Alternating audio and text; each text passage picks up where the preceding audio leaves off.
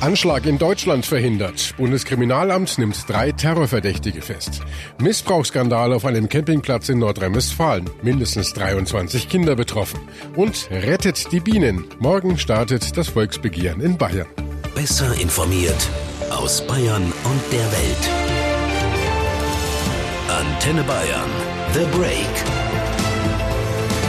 Willkommen zum Nachrichtenpodcast von Antenne Bayern. The Break ist die Auszeit für mehr Hintergründe, mehr Aussagen und Wahrheiten zu den wichtigsten Themen des Tages.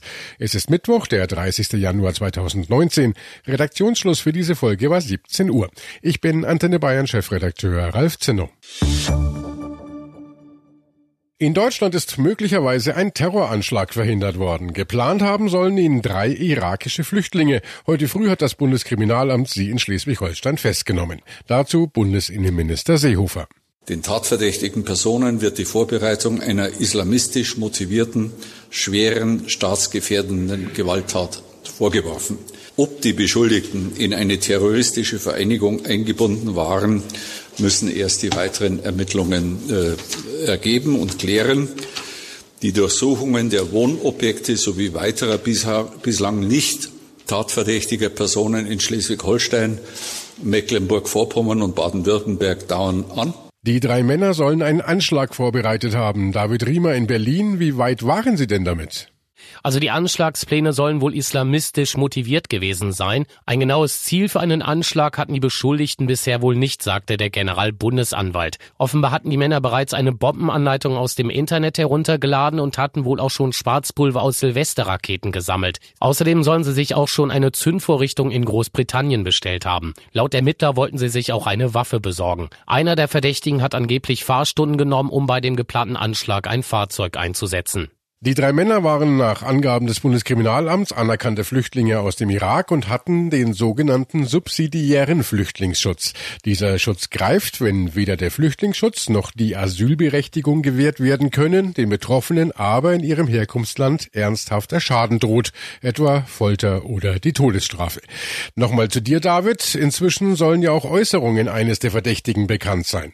Ja, das stimmt. Angeblich hat einer von ihnen gesagt, bei dem Terroranschlag möglichst viele Ungläubige, aber keine Kinder treffen zu wollen. Ja, und diesen Plan hätten die Männer erst entwickelt, nachdem sie im Herbst 2015 als Flüchtlinge in Deutschland angekommen sind. Hilfe dafür hätten sie von einem Unbekannten über den verschlüsselten Messenger-Dienst Telegram bekommen. Und wie lief die Festnahme ab? Heute Morgen gegen 6 Uhr haben Spezialeinheiten der Polizei die Wohnungen der drei etwa 100 Kilometer nördlich von Hamburg entfernt durchsucht, konkret im Ort Meldorf. Es gab aber noch weitere Wohnungsdurchsuchungen in Mecklenburg-Vorpommern und Baden-Württemberg und zwar von Personen, die bislang nicht tatverdächtig sind. Danke, David. Bundesinnenminister Seehofer lobte die Behörden, die rechtzeitig eingreifen konnten. Erste Informationen über den Sachverhalt und die Gefährlichkeit der Personen erhielt das Bundeskriminalamt über das Bundesamt für Verfassungsschutz. Die Ermittlungsergebnisse sind, meine Damen und Herren, ein erneutes Beispiel für die gute Zusammenarbeit unserer Sicherheitsbehörden auf Bundes- und Landesebene. Und ähm, es zeigt immer wieder, dass wir weiterhin sehr, sehr wachsam sein müssen. Und damit das in Zukunft noch besser funktioniert, will die Bundesregierung den Austausch von Daten über Asylbewerber und Flüchtlinge zwischen den verschiedenen Behörden erleichtern. Das Kabinett beschloss einen entsprechenden Gesetzesentwurf. Er sieht unter anderem vor, dass Jugendämter, das Auswärtige Amt, deutsche Botschaften und andere Stellen Informationen direkt aus dem Ausländerzentralregister abrufen können. Seehofer sprach von einem Meilenstein. All die äh, Dinge, die man aus der Vergangenheit kennt, dass es zu Verwechslungen kam, dass es auch äh, zu mehreren Identitäten kam, werden damit deutlich zurückgedrängt. Also vom Asylverfahren äh, bis äh, zu allen weiteren Verfahren gibt es dann eine Registrierungsnummer neben dem Namen des Betroffenen. Es ist eines dieser Verbrechen, die einen fassungslos machen. Auf einem Campingplatz in Nordrhein-Westfalen sollen zwei Männer über zehn Jahre hinweg mehr als 20 Kinder sexuell missbraucht haben. Das jüngste war erst vier Jahre alt. Die Taten wurden gefilmt und als Kinderpornos weitergegeben. Ein dritter Mann soll als Auftraggeber fungiert haben. Alle drei sitzen nun in Untersuchungshaft. Heute haben Polizei und Staatsanwaltschaft Einzelheiten bekannt gegeben. Und diese sind erschreckend. Selbst dem Leiter der Ermittlungskommission Gunnar Weiß war die Erschütterung anzuhören. Das Alter der Opfer war zur Tatzeit jeweils zwischen vier und 13 Jahre. Wir sprechen hier vermutlich von mehr als 1000 Einzeltaten. Wir haben insgesamt 23 Opfer identifizieren können. Ich muss an dieser Stelle sagen, dass die 23, diese Zahl 23 vermutlich nicht abschließend bleibt. Den ersten Nachweis für schweren sexuellen Missbrauch gab es schon im Jahr 2008 an einem damals achtjährigen Mädchen. Antenne Bayern-Reporter Anne Beckmann. Was weiß man denn über die Täter? Also der Haupttäter soll ein 56-Jähriger sein, der ist wohl schon länger auf dem Campingplatz unterwegs, schon seit mehr als 30 Jahren. Der galt im Ort eigentlich als kinderlieb und hat den Kindern auch wohl oft Ausflüge angeboten. Möglicherweise hat er so Kontakt zu den Kindern bekommen und eben auch das Vertrauen gewonnen. In einer Gartenlaube soll er die Kinder dann zusammen mit einem mutmaßlichen Mittäter missbraucht haben. Der Mittäter ist 33 Jahre alt, ist ein Bekannter von dem Mann und kommt aus Steinheim. Dann gibt es noch einen dritten Tatverdächtigen, das ist ein 48-jähriger Mann aus Stade. Der soll der Abnehmer der angefertigten Kinderpornos sein. Kontakt hatte er zu den anderen beiden wohl ausschließlich über das Internet, nämlich über das sogenannte Darknet. Der Haupttäter ist dabei offenbar besonders perfide vorgegangen. Für die Kinder sind laut Ermittlern, so Zitat, Lebensräume geschaffen worden, in denen sie sich wohlfühlten. Zitat Ende. Er hätte mit ihnen Ausflüge in Schwimmbäder und Freizeitparks gemacht. Außerdem hätte es ein Belohnungssystem gegeben. Er und sein Bekannter haben ihre sexuellen Übergriffe dann gefilmt und daraus Kinderpornos angefertigt. Diese und andere haben sie dann angeboten und das in einer unglaublichen Menge. Dazu nochmal Ermittler Gunnar Weiß. Über 400 CDs und DVDs wurden sichergestellt. Wir haben im Moment ein Datenvolumen zur Auswertung von 14 Terabyte. Bisher haben wir 13.000 gesicherte kinderpornografische Dateien feststellen können, die bereits dem BKA in der Auswertedatei bekannt gewesen sind. Wir haben noch mehrere noch zu sichtende kinderpornografische Dateien. Auf allen Datenträgern oder auf den Datenträgern aller Beteiligten wurden kinderpornografisches Material gesichert. Darunter leider auch kinderpornografisches Bildmaterial von den in diesem Verfahren missbrauchten Kindern. Der Haupttäter, der 56-jährige Dauercamper, soll außerdem der Pflegevater eines der missbrauchten Mädchens sein. Die Mutter hatte 2015 viel Zeit auf dem Campingplatz in Lüttke verbracht und das Kind dann in die Obhut des Mannes gegeben. Schon kurz darauf soll es Hinweise auf Kindeswohlgefährdung gegeben haben. Die Ermittlungen von Jugendamt und Polizei verliefen dann aber im Sande. Das Mädchen blieb Pflegekind des Mannes. Deshalb sind jetzt auch die zuständigen Behörden im Visier der Ermittler. Nochmal Gunnar Weiß. Der zweite Ermittlungsstrang ist natürlich auch, dass man in der Gesamtbetrachtung auch äh, das Verhalten der Behörden beleuchtet und im Wesentlichen auch die Ermittlung der weiteren Opfer und der Schutz der weiteren Opfer. Der Leiter der Ermittlungskommission Gunnar Weiß. Egal wo man unterwegs ist in Bayern, überall hängen Plakate mit der Aufschrift Rettet die Bienen. Morgen startet dieses bayernweite Volksbegehren. Es geht um Insektensterben. In den letzten 30 Jahren sind die Insektenbestände bei uns um 75 Prozent zurückgegangen. Dadurch haben viele andere Tiere, wie Vögel, nichts mehr zu essen. Und speziell für die Bienen gilt, geht ihr Bestand zurück, haben auch die Menschen ein Problem. Die Bestäubung von Obstbäumen bleibt aus. Aber es geht nicht nur um die Bienen, es geht um viel mehr mehr. Cordula Senft aus der Antenne Bayern Nachrichtenredaktion. Um was denn? Ja, auch wenn das Volksbegehren unter dem Schlagwort Rettet die Bienen läuft, geht es neben den Bienen noch um jede Menge andere Arten und umweltrelevante Themen. Ludwig Hartmann von den Grünen erklärt es so. Es betrifft nicht nur die Biene, die steht da wirklich als Symbol. Es geht um deutlich mehr.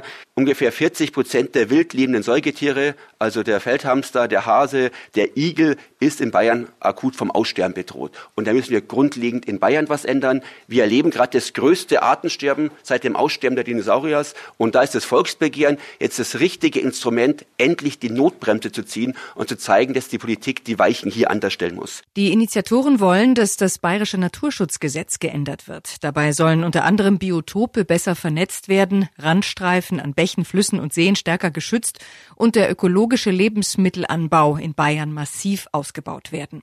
Das klingt ja an sich sehr vernünftig, aber das sehen nicht alle so. Was sagen denn die Kritiker des Volksbegehrens? Naja, mit den Maßnahmen sollen konkret auch unsere Bauern eingeschränkt werden. Sie sollen nicht mehr so viele Pestizide und Dünger einsetzen, sie sollen ihre Wiesen nicht mehr in profitable Ackerflächen umwandeln. Denn das frisst die Lebensräume der Tiere und Pflanzen. Der Bauernverband spricht dann auch von Stimmungsmache durch das Volksbegehren, von einem Bauernbashing. Viele Bauern könnten dadurch ihre Existenz verlieren. Hauptsächlich geht es dabei um die Mindestflächen für den ökologischen Anbau. Da wird im Volksbegehren gefordert, dass von 2030 an 30 Prozent der Anbauflächen in Bayern ökologisch zu bewirtschaften sind. Bisher sind das 8 bis 9 Prozent. Die Landwirte sagen dann auch, statt das bäuerliche Engagement für den Umwelt- und Naturschutz anzuerkennen, wird nach neuen Gesetzen gerufen. Und das könnte für die Bauern im Desaster enden. Denn die meisten Verbraucher in Bayern würden keine Bioprodukte kaufen. Dazu der Präsident des Bayerischen Bauernverbandes Heidel. Hier per Gesetz eine Menge Bioprodukte auf den Markt zu werfen, die auf dem Markt womöglich nicht in dem Umfang abgenommen werden, würde dazu führen, dass für alle Biobauern die Preise einbrechen. Und vor dem Hintergrund würde man dem Biomarkt einen Bärendienst erweisen. Wir sind für Bio. Wir sind auch dafür, Bio zu fördern. Nur das muss an der Stelle über den Markt geschehen. Wir müssen die Nachfrage steigern. Und viele Landwirte bekommen momentan Geld vom Staat, wenn sie freiwillig etwas für die Umwelt tun.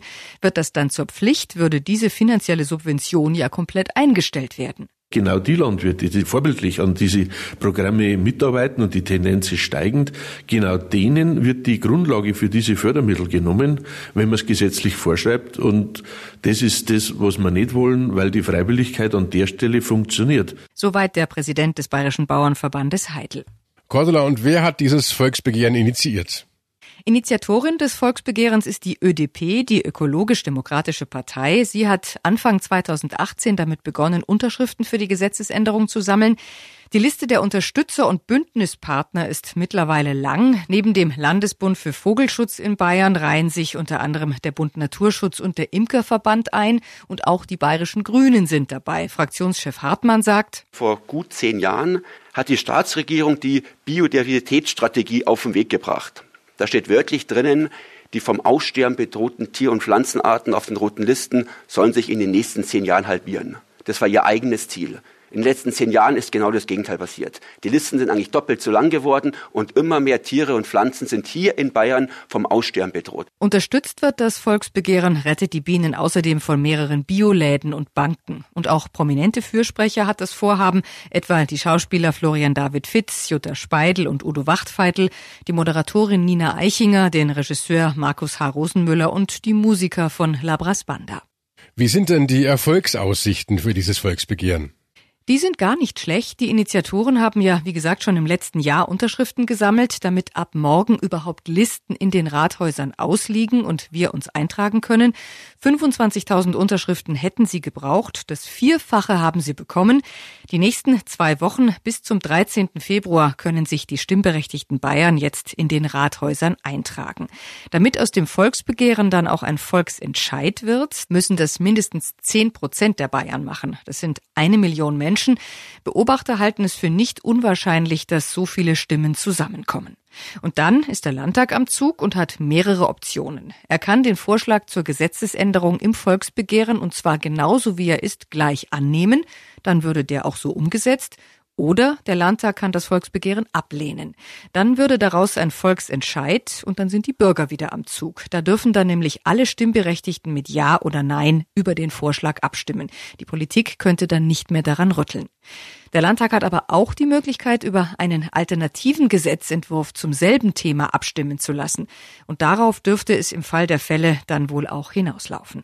Die Staatsregierung wollte sich ja eigentlich erstmal raushalten, das sagte jedenfalls Ministerpräsident Söder, aber er sagte auch, die CSU sehe das Begehren eher skeptisch, vor allem im Hinblick auf die Bauern. Viele Klimaaspekte finden dort in dem Entwurf leider nicht statt. Also wenn ist dann die Frage auch, ähm, dass wir dann in der Debatte, wenn eine solche Entscheidung käme, dann vielleicht einen ähm, ja noch einmal Dialog einsetzen, ob wir nicht vielleicht dann was Gescheites machen können und nicht nur so eine kleine, so ein paar Regeln, die im Verbot sind, sondern tatsächlich einen größeren Wurf machen können, wo man also auch sagen können, für den Bürgerinnen und Bürger schaut hin, das ist glaubhaft ein echter neuer Quantensprung.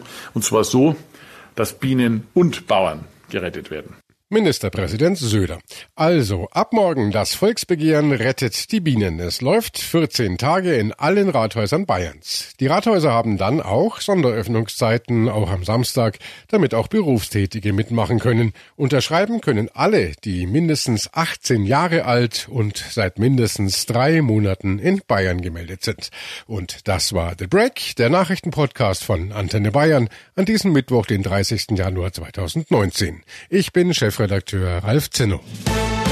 Antenne Bayern. besser informiert. Jeden Tag zu jeder vollen Stunde auf Antenne Bayern. The Break. The Break gibt's auch morgen wieder um 17 Uhr. Jetzt abonnieren.